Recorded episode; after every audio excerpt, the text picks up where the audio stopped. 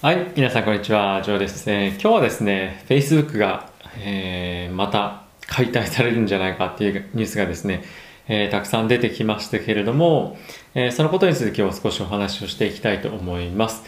え皆さんもですね、よく使っていらっしゃる方が多いんじゃないかなと思うんですが、え Facebook グループはですね、え Instagram と、え WhatsApp、まあこれはアメリカでもえー、まあ LINE みたいな会社なんですけれども、えー、現在持っていると。まあもちろん他にもですね、いろいろと買収をして、えー、大きくなっていってる会社なんですけれども、えー、このマークザマーク・ザッカーバーグが CEO の Facebook なんですが、非常に、えー、まあ剛腕というか、非常にその強引な手法で買収をするというようなことが、まあ、結構有名だそうです。いろんなところの記事でも書かれているんですけれども、えー、買われるか、もし買われないんだったらサービスをパクられて潰られるか、潰されるかと。ような、えー、まあそういった傾向がよくあるようで、まあ電話かかってきた際には、まあ嬉しいんだけども、まあただ、えー、ま買収されるのか、えー、サービスをそのまま、え、パクられちゃうのか、ああ、どうなんだろうみたいなですね、結構心配に、まあ、しようがなるというような形で、で、逆らうとですね、どうなるかっていうのは非常に、え、いい例がですね、もう、えー、皆さんもご存知のスナップチャットというですね、まあ、今の、まあ、インスタグラムでいうストーリーみたいな機能を持っている、会社なんですけれども、まあ、そこがですね、えー、買いたいよと言ってきたときに、いや、Facebook なんかには買われたくないって言ってですね、見事にですね、同じような機能をインスタグラムの方に導入されて、もう瀕死の状態になって一時は潰れるかというところまでいった会社があるんですが、まあ、そういった強引な手法でですね、買収を進めていたというふうに、えー、よく言われています。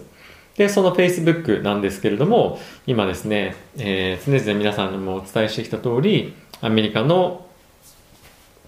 えー、方でですね、えー、裁判に現在、えー、かけられたのかな。で、えー、今、いろいろ、まあ、調査をずっと何年もされていて、まあ、ついにですね、えーまあ、今回正式なオーダーというわけではないんですけれども、え今後解体に向けて、まあ、いろいろ、手法の手が入る可能性があるというような今現状となっています。でですね、まあ、その、えー、まあ、なんていうんですか、まあ、裁判所の方からのコメントにもあったんですけれども、えー、たくさんですね、いろんな、まあ、今回コロナもあって、いろんなそれでつながりとかも、まあ、Facebook を通じてですね、作れたにもかかわらず、それをですね、なんかその、アディクトするというような ことの方ばっかり言われたりとか、まあそこでですね、えー、個人情報を取って、まあいろんなアドバタイズメント、広告にまあ使っているとか、まあ、結構そのいい面とかっていうのはあまり話されずに、まあ悪い面だけフォーカスされてるんじゃないかなというふうにちょっとまあ思ったりもしましたし、あとはですね、この Facebook が2012年にインスタグラムを買ったんですけれども、まあ、その頃ですね、非常に、えー、もちろん規格外の、まあ、値段で、えー、その時一時期買ってたんですね。確かあの1ビリオンぐらいだったと思うんですけど、まあ、それでですね、えー、ほぼほぼ、まあ、ほぼというか売り上げもなし、かつ、えー、従業員もですね、13人ぐらいだった、えー、そうです。で、もちろん今のように、えー、すごい洗練された、えー、まあ、アプリでもなかったですよね。今は本当にあの新しいリールとかも入ったり、ストーリーもあるし、今、ショッピファイと提携して、まあ、ショッピングもできるようになったりと、非常に、まあ、使いやすいアプリになっているんですけれども、まあ、その頃はそんなではなかったと。でかつですね、えー、今と比べると、そのユーザー数っていうのも全く違うんですよね。今のユーザー数の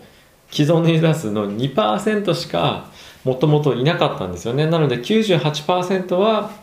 Facebook が Instagram につけた、えー、ユーザーということに、えー、なってます。で、今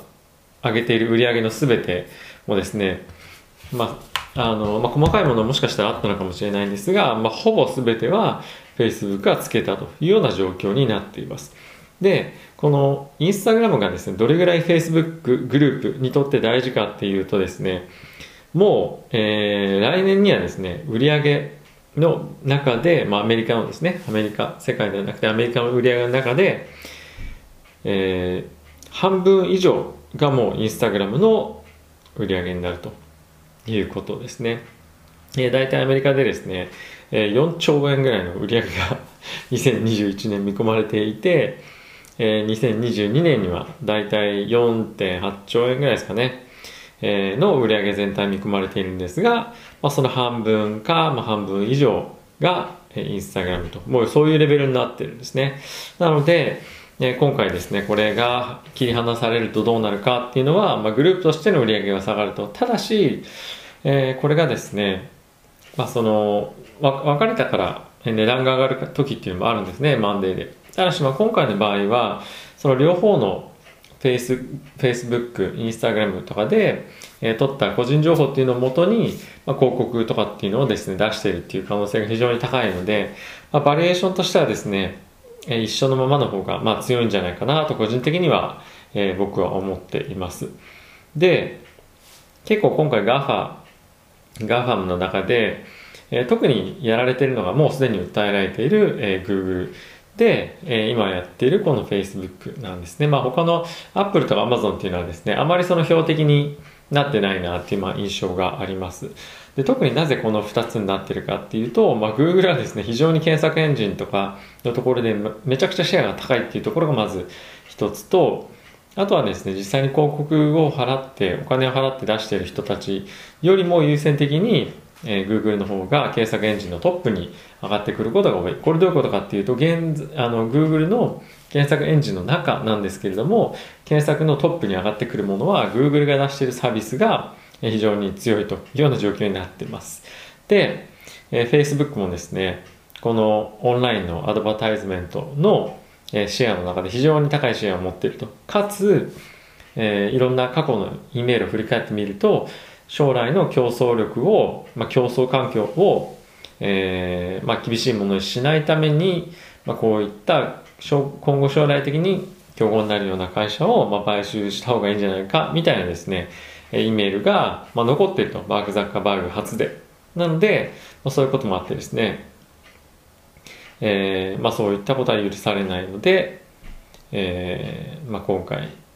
解体しましょうというような、まあ、話が出ているというわけですね。ただし、以前ですね、やはり、まあ、こういった条件も想定されてますし、えっと、どういうふうに将来的に顧客の情報を扱っていくかっていうところまで話し合われた上で、アメリカの、まあ、政府はですね、この買収を OK 出しているということなんですね。まあ、具体的にどういうことかっていうと、Facebook とえー、インスタグラムで顧客の情報っていうのを一緒にガッチャンコしないで別々でしっかりと管理しましょうね。インスタグラム社とフェイスブック社で別々に管理しましょうねという約束のもと、えー、買収完了 OK 出されているということもあって、当然おそらく、えー、あの当然その約束っていうのは守られていると、え、思っています。ただまあ細かいことはちょっとわからないんですけれども、えー、にもかかわらず OK 出したにもかかわらずもう一度やっぱりダメっていうのもですねまあちょっとどうなのかなとは思うんですけれどもまあそんなのがま今の状況ということになっています。え、今後ですね、おそらくこれはそんなにすぐにあの2021年中に決着つくとかそういったものではないと思いますし、マーク・ザッカーバーグもですね、まだ若くて血気盛んな感じもあって、もう完全に戦うよっていうモードで入ってるということなので、え、長引きは、えー、するんじゃないかなと思います。最終的にちょっとどういうふうに落ち着くのかは、えー、わからないんですけれども、え今後もですね、継続的に、えこういったニュースが出てくるんじゃないかなと思います。えヨーロッパの方ではですね、いろいろとすでに、えー、なんていうんですかね、あの、タックスがですね、この GAFAM に対して、えー、売上の10%をタックスで払いなさいよとか罰金払いなさいよとかっていうふうにも言われているので、そういった形での支払いっていうのは海外でも発生していくと思います。で、アメリカじゃあどうなるかっていうのはまあ今後ということになるかなと思いますね。アップルとかですね、えー、結構もうその iPhone の中にデフォルトの検索エンジンとして Google を入れなかったりとかっていうふうにもうしていたりとか、あとはですね、App Store の方でえー、アプリの制作制作者側に対してチャージをしている、えー、手数料の割合を下げたりとか、まあ、結構情報し始めているんですよね。なので、こういうことをやっていくのであれば、その最終的に解体とかっていうのを免れる可能性があるにもかかわらず、まあ、マークマーク・ザッカーバーグは、もうこの買収とかはもうすでに承認してるじゃないかっていうところもやっぱあるので納得いかないっていうのがやっぱ非常に強くあるのかなと思うんですが、えー、譲歩するつもりはなく徹底的に戦うと。なので、まあ、最終的にどうなるかっていうのは注目なんですが、まあ、あまり、まあ、個人的にはいいあのいい作戦じゃないかなと、えー、思ったりもしています。まあ、最終的にはどうなるかわからないんですけども、まあ、Facebook に投資する方っていうのはそういったリスクも、えー、頭に入れておいた方がいいんじゃないかなと、えー、思います。はい。まあ、この一緒になっていない限り情報共有とかっていうのがですね、今後できなくなる可能性があるので、えー、まあ、その、